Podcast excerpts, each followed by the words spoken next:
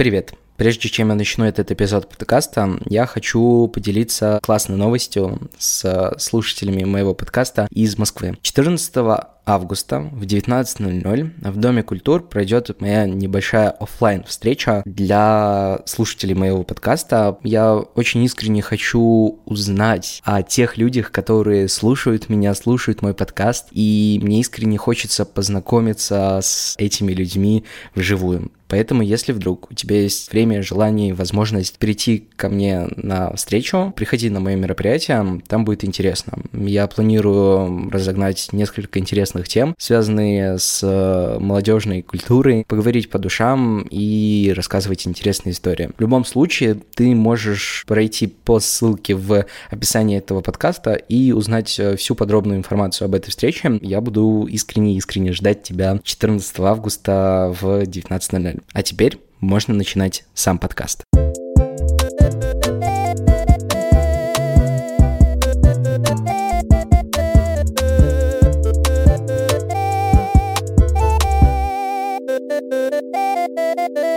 Привет, меня зовут Никита Александров, и это подкаст «Подросток говорит». Сегодня я хочу в соло-формате поговорить о жизни, пообсуждать все трудности, которые преследуют э, меня и вообще в целом молодых людей. Для меня такой формат искренне всегда интересен, потому что он помогает мне рефлексировать, что-то обсуждать, приходить к каким-то интересным выводам, очень полезным и интересным для меня, и я искренне надеюсь, что и для тебя тоже. В последнее время у меня возникли некоторые трудности с зрения принятия этого формата подкаста для себя, потому что подкаст уже не просто для меня хобби, это возможность заявить о себе окружающим, это такой формат мини-СМИ для меня, в котором я могу делиться своей позицией и мнением, и на самом-то деле это уже не просто какое-то факультативное занятие, которому я уделяю только свободное время. По сути, я свою жизнь подстраиваю под этот подкаст, чтобы он выходил регулярно,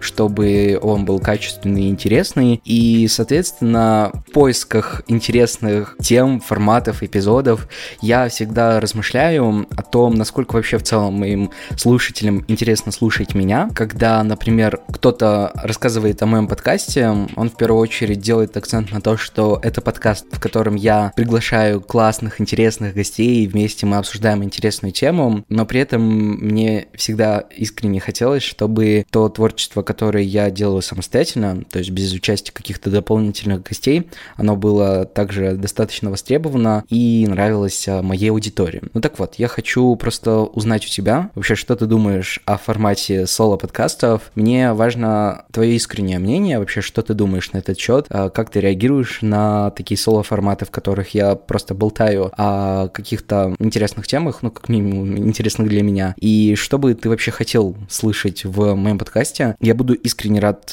твоей обратной связи, например, в отзывах в Apple подкастах, или же ты можешь написать мне на почту hello собака александровникита.ком или же в Инстаграме. Я всегда открыт к новым знакомствам, к интересному общению и к честной обратной связи.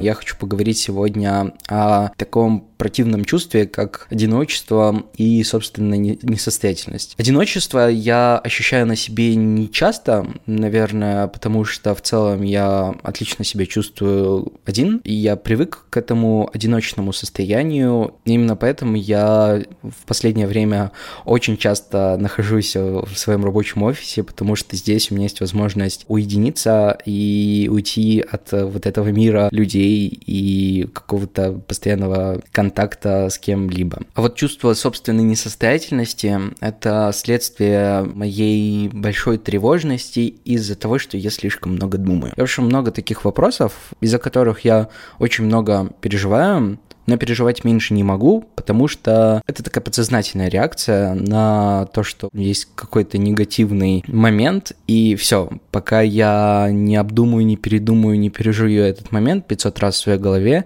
не испорчу свои нервы, мне лучше, наверное, не станет. Но еще, кстати, я понял, что в целом исправляет все сон, но не в долгосрочной перспективе, потому что потом эти мысли возвращаются, и мне снова приходится с ними дружить. Но в целом я отметил для себя несколько основных моментов в моем жизненном сценарии, которые очень сильно повлияли на мое состояние сейчас, на мои мысли сейчас, на мой жизненный бэкграунд сейчас, который вредит мне точки зрения моей самооценки и ощущения себя как нужного, не знаю, специалиста, как нужного сына, как нужного брата. Ну, такие вот социальные вещи, которые я изо дня в день выполняю, вроде бы с особой радостью на самом-то деле. Ну, классно, у меня есть классные люди, которые меня поддерживают, те, которых я люблю. А при этом есть ощущение, что я недостоин всей этой чудесной красоты, потому что я не профессионал, я не умею делать классно всякие вещи,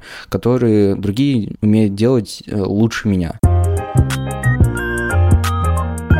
Знаешь, я отметил это как историю жизни и одиночества в большом городе, где ты сам за себя. Я в прошлом году переехал из маленького города в 70 тысяч человек, только что уже меньше, в достаточно большой город, не самый большой, далеко не самый большой, в город чуть побольше, с населением где-то 500-600 тысяч человек. Не самая супер-мега огромная разница, но при этом ощущение, что здесь я уже более одинок, потому что когда ты четко осознаешь для себя, что с переездом ты начинаешь жить абсолютно своей собственной жизнью, и никто за тебя больше ничего решать не будет, и ощущение, что, ну все, меня больше никто поддержать не сможет. Сейчас, наверное, это ощущение не сильно преследует меня, потому что я как-то приспособился уже, и в целом все вроде бы даже очень круто идет в моей жизни, но первое время после переезда во мне какая-то внутренняя травма, наверное, отпечаталась из-за ощущения, что, блин, я один, и что делать, я не понимаю, как мне вообще двигаться. Плюс также момент, когда ты не чувствуешь поддержки со стороны родных, за свои жизненные решения,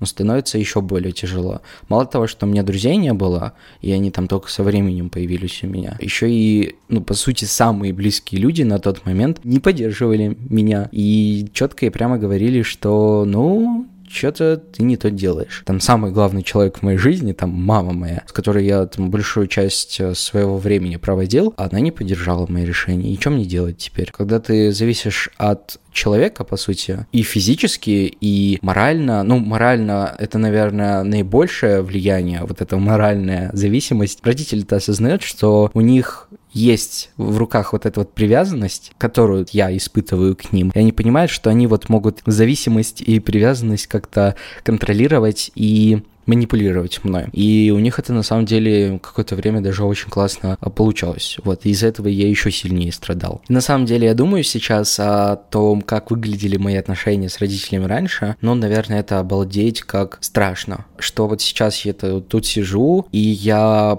полностью ощущаю контроль над теми действиями, которые я могу контролировать, что я там для себя четко осознаю, что я делаю все правильно, что родители там ни в чем не виноваты, что родители надо поддерживать, но при этом не вестись на их какие-то уловки, манипуляции. Вот сейчас я это все осознаю. Когда я переехал, я этого не осознавал, и при этом я как-то умудрялся вообще жить, что-то делать, как-то двигаться вперед. И это вообще удивительно для меня. Еще повлиял на мое состояние, момент с моим максимализмом, потому что в критической ситуации я ни при каких условиях не вернусь в родительский дом. Я ни при каких условиях не покажу им свою несостоятельность. Для меня это было жутко страшно. Представить, что я покажу своим родителям, что не справился потому что они до этого мне все время твердили, да ты ничего не умеешь, да ты ничего не можешь, да ты вообще стал таким, лучше об этом не говорить. Соответственно, я в это верил, что, блин, я вообще-то не такой. И я хочу доказать родителям, что я такой. Поэтому вот стану таким крутым и покажу им, что вообще-то они мне тут совсем не нужны.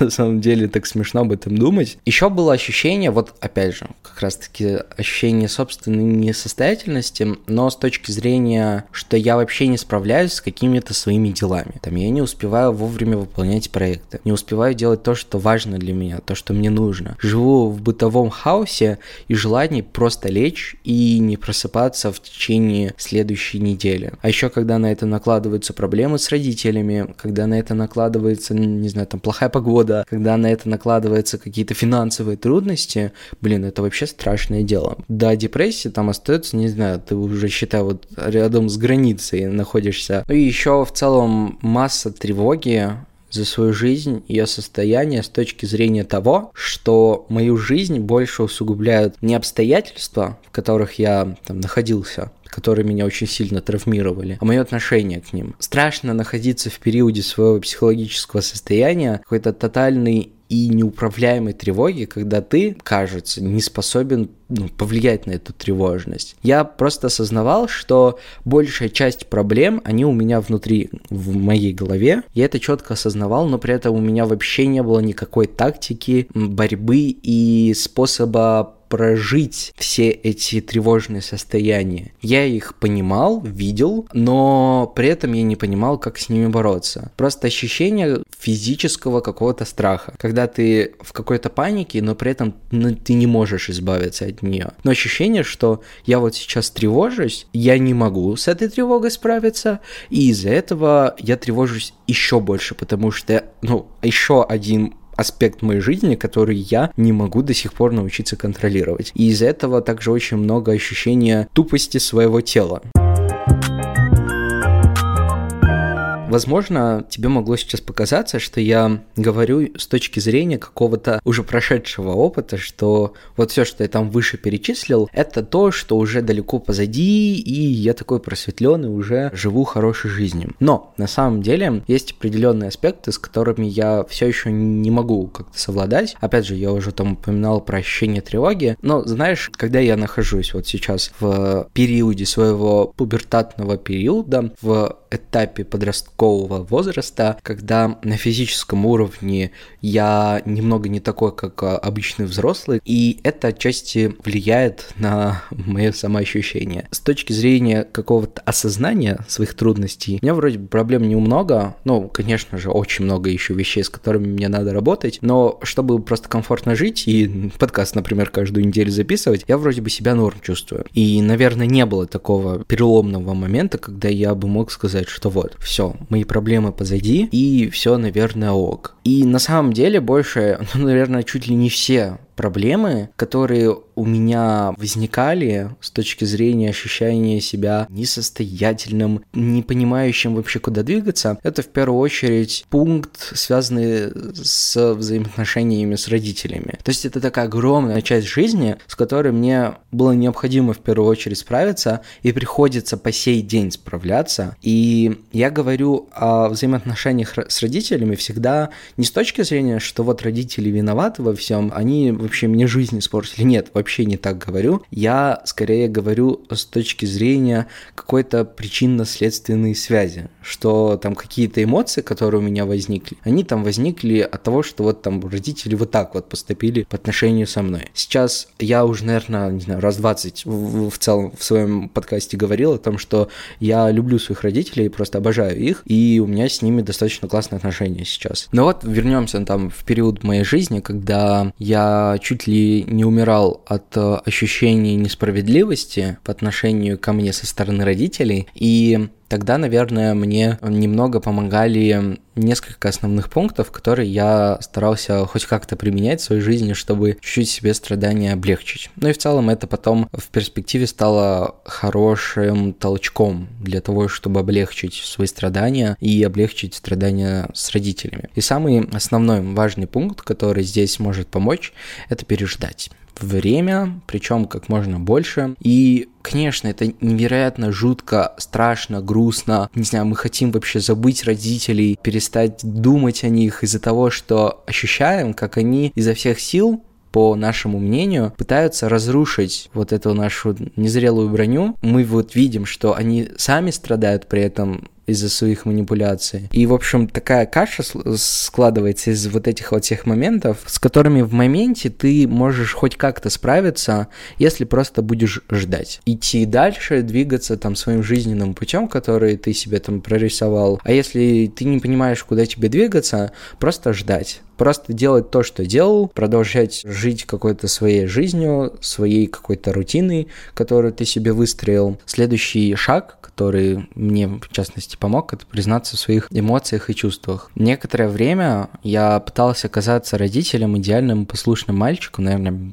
первые пару месяцев, чтобы не вызвать у них панику и скандала, потому что я понимал, что если я покажу, что хоть вот что-то в моей рутине не так, как там, когда я жил с ними, то все, это конец, они приедут и заберут меня обязательно, по-другому быть не может. Но в итоге все привело к тому, что я сам запутался в своей лжи и путал своих родителей не давая им понять свою истинную позицию, свои реальные мысли. Но даже после признания в эмоциях не стоит ожидать мгновенного успокоения. На самом деле столько таких вещей было в плане того, что я скрывал от своих родителей. Это, не знаю, на пальцах пяти рук, наверное, не пересчитаешь, потому что я боялся просто реакции своих родителей. Но из-за вот этого страха я еще больше их злил, потому что они понимали, что я что-то не договариваю. Не с точки зрения, что я там гулять ходил в 12 ночи с какими-то девчонками и врал маме, что я на работе сижу. Нет, не с этой точки зрения, а с точки зрения своего мировоззрения. Там, не знаю, например, мои родители очень религиозные были. Например, когда я уезжал, я им там обещал, вообще, я им столько наобещал, что я там стану самым лучшим богослужителем на свете, что лучше меня в религиозной среде вообще никого быть не может. Что я стану таким миссионером, что вообще все просто лягут по сравнению со мной. На самом-то деле очень много таких всяких штук, связанных с религией, но при этом сам я в этот момент осознал, что нет, я уезжаю, и это означает примерно конец вообще всех моих взаимоотношений с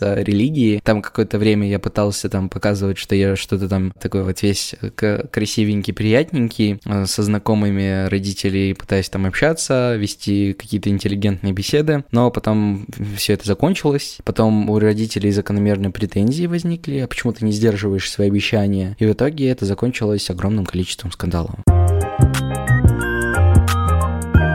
Сейчас я в целом, когда говорил про отношения с родителями, такой большой огромный блок, я говорил об этом как о проблеме с точки зрения одиночества, так и ощущения себя каким-то ничтожеством. То есть на то, и на то взаимоотношения роди- с родителями в моем случае достаточно сильно повлияли. Но сейчас я хочу сделать такое небольшое отступление и поговорить про что-то уже более конкретное, а именно про одиночество. И мне хочется немного просуждать вообще, как с этим работать, с одиночеством. Первое, что я подумал для себя, это признать проблему, потому что у нас такой такое сообщество выходит, что мы все такие независимые, мы все вообще, нам никто не нужен, но при этом мы забываем о том, что общение с другими людьми — это наша естественная потребность, не знаю, так же, как и покушать. Надевать вот эту на себя маску, что вот я такой сильный, независимый, и мне вообще плевать на всех, и никто мне не нужен. Это такое вранье, которое, естественно, непонятно зачем нужно. Если я чувствую одиночество,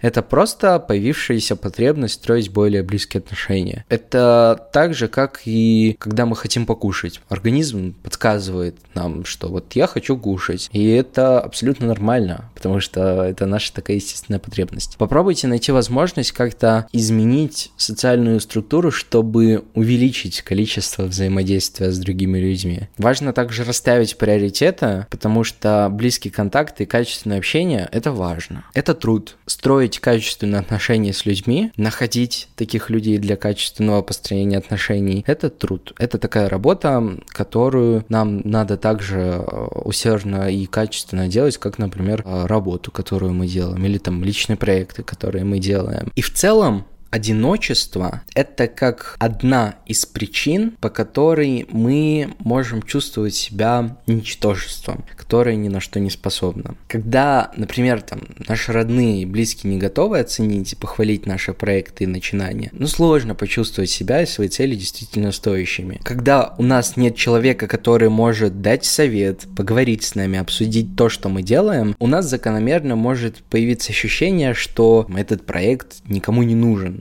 ну, потому что если там друзья родные не оценили, тем более вообще окружающим чужим не нужен совершенно. Также одна из причин, по которой мы можем чувствовать себя недостаточно состоятельными там в проектах, которые мы делаем. Лично я вообще в целом проходил через ощущение непринятия благодаря там своим проектам. Я вот, вот через это все проходил. Еще это дает мне осознание, что я нужен там своим проектам. Это раньше придавало в какие-то очень трудные периоды моей жизни. Сейчас сейчас придает моей жизни оформленный смысл. И это личные проекты, которые могут быть не обязательно требующими какого-то умозатратного процесса. Например, вязание — это как возможность отвлечься и сосредоточиться, и просто увлечься тем, что развивает такую мелкую моторику и дает возможность э, почувствовать себя более спокойно. Еще, мне кажется, огромный враг ощущения себя важным и ощущение, что наши, там, мои проекты, я сам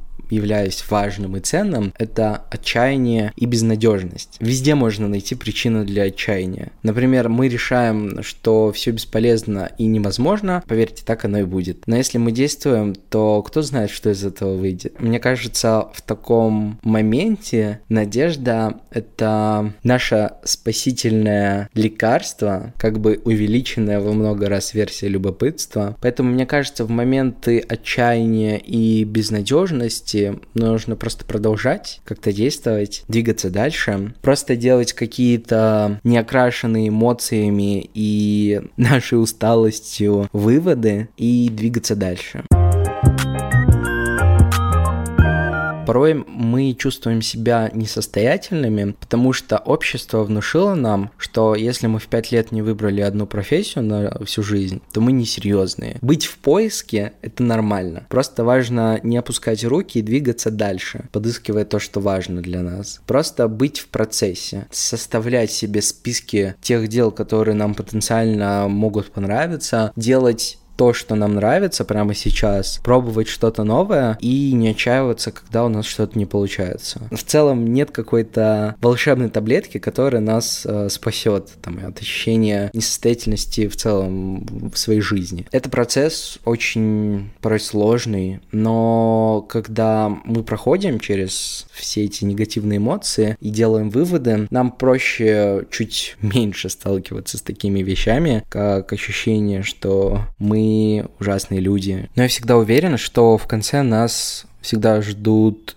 очень классные выводы, классные проекты, классная жизнь. Это так круто, что у нас есть возможность ощущать разный спектр эмоций, что мы не только всю жизнь радуемся, мы еще и погрустить умеем, и позлиться тоже можем. Это делает нас людьми, которые просто проживают эту жизнь и делают много полезных выводов для себя. Поэтому, да, в моменте, конечно же, невероятно сложно, чуть ли почти невозможно признаться себе, что там злость, гнев — это просто часть жизни, и это нужно проживать, и в этом нет ничего ужасного. Обычно, когда я прохожу через вот этот вот этап, там, непринятия гнева, отчаяния, потом я всегда ощущаю какую-то свободу и легкость, что я просто живу, и просто жить — это очень хорошая идея, и очень хорошая идея не сталкиваться с осуждением со своей стороны, потому что, мне кажется, это самое жуткое, что может случиться, что мы начинаем уничтожать себя изнутри.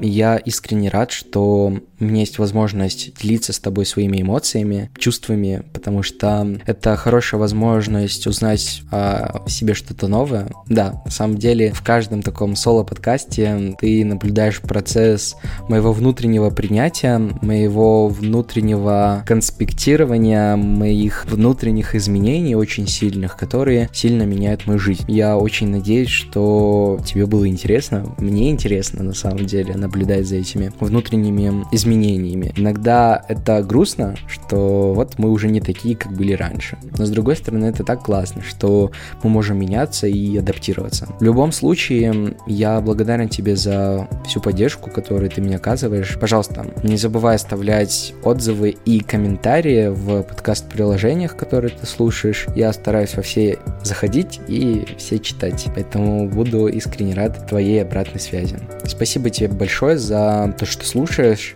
Я прощаюсь с тобой до ближайшего времени. Пойду делать новые эпизоды подкаста. Я желаю тебе хорошей недели и, пожалуйста, береги себя. До скорой встречи. Пока.